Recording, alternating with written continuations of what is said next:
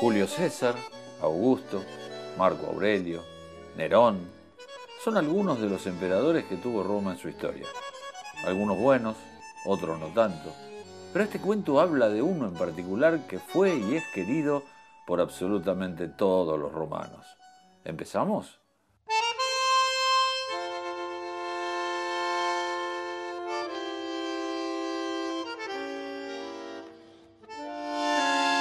Sí, señores, como están viendo, Francesco Totti es el emperador del que vamos a hablar hoy.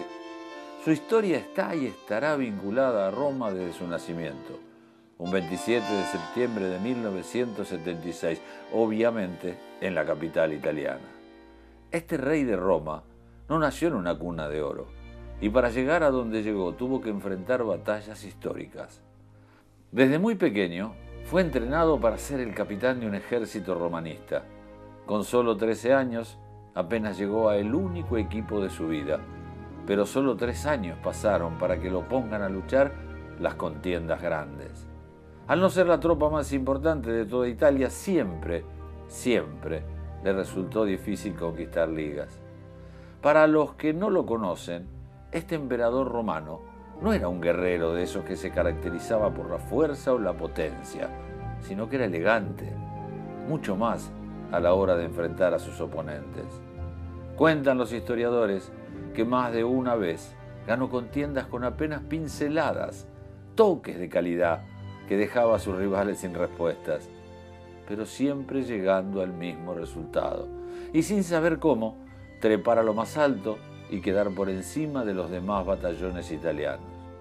Por ser el capitán de esas legiones romanas, era el más astuto y pensó que para terminar coronándose debería encontrar un socio con la potencia necesaria para al fin vencer. Buscó y halló un gladiador como Batistuta, que tomó su mismo escudo y juntos formaron una dupla de batallas a las que nadie pudo frenar. Con la potencia del argentino y con el liderazgo de Francesco, el batallón romano se subió a lo más alto de todo. Venció a cada uno de sus rivales y finalmente pudo obtener ese precioso tesoro que tanto deseaba.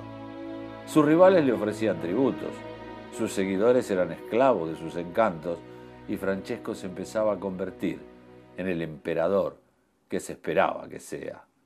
Hubo un año, el 2006 para ser exactos, donde todos los combatientes italianos se juntaron para intentar gobernar al mundo. Obviamente necesitaban de un guerrero como Totti.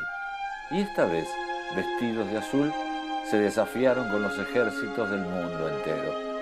No iba a faltar en la contienda una muestra de calidad del romanista para dejar su huella en semejante lucha.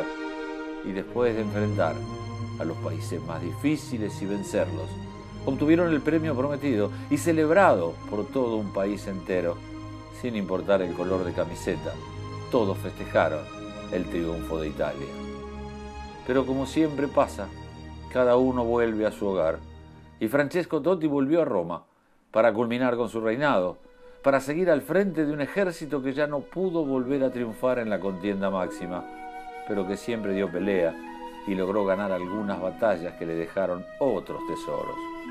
El emperador dijo presente en cada una de las nuevas batallas. Y por más que pasaran los años, él siempre estaba cuando se lo necesitaba, con las mismas armas de siempre, con el mismo estilo de siempre y defendiendo los colores de su vida.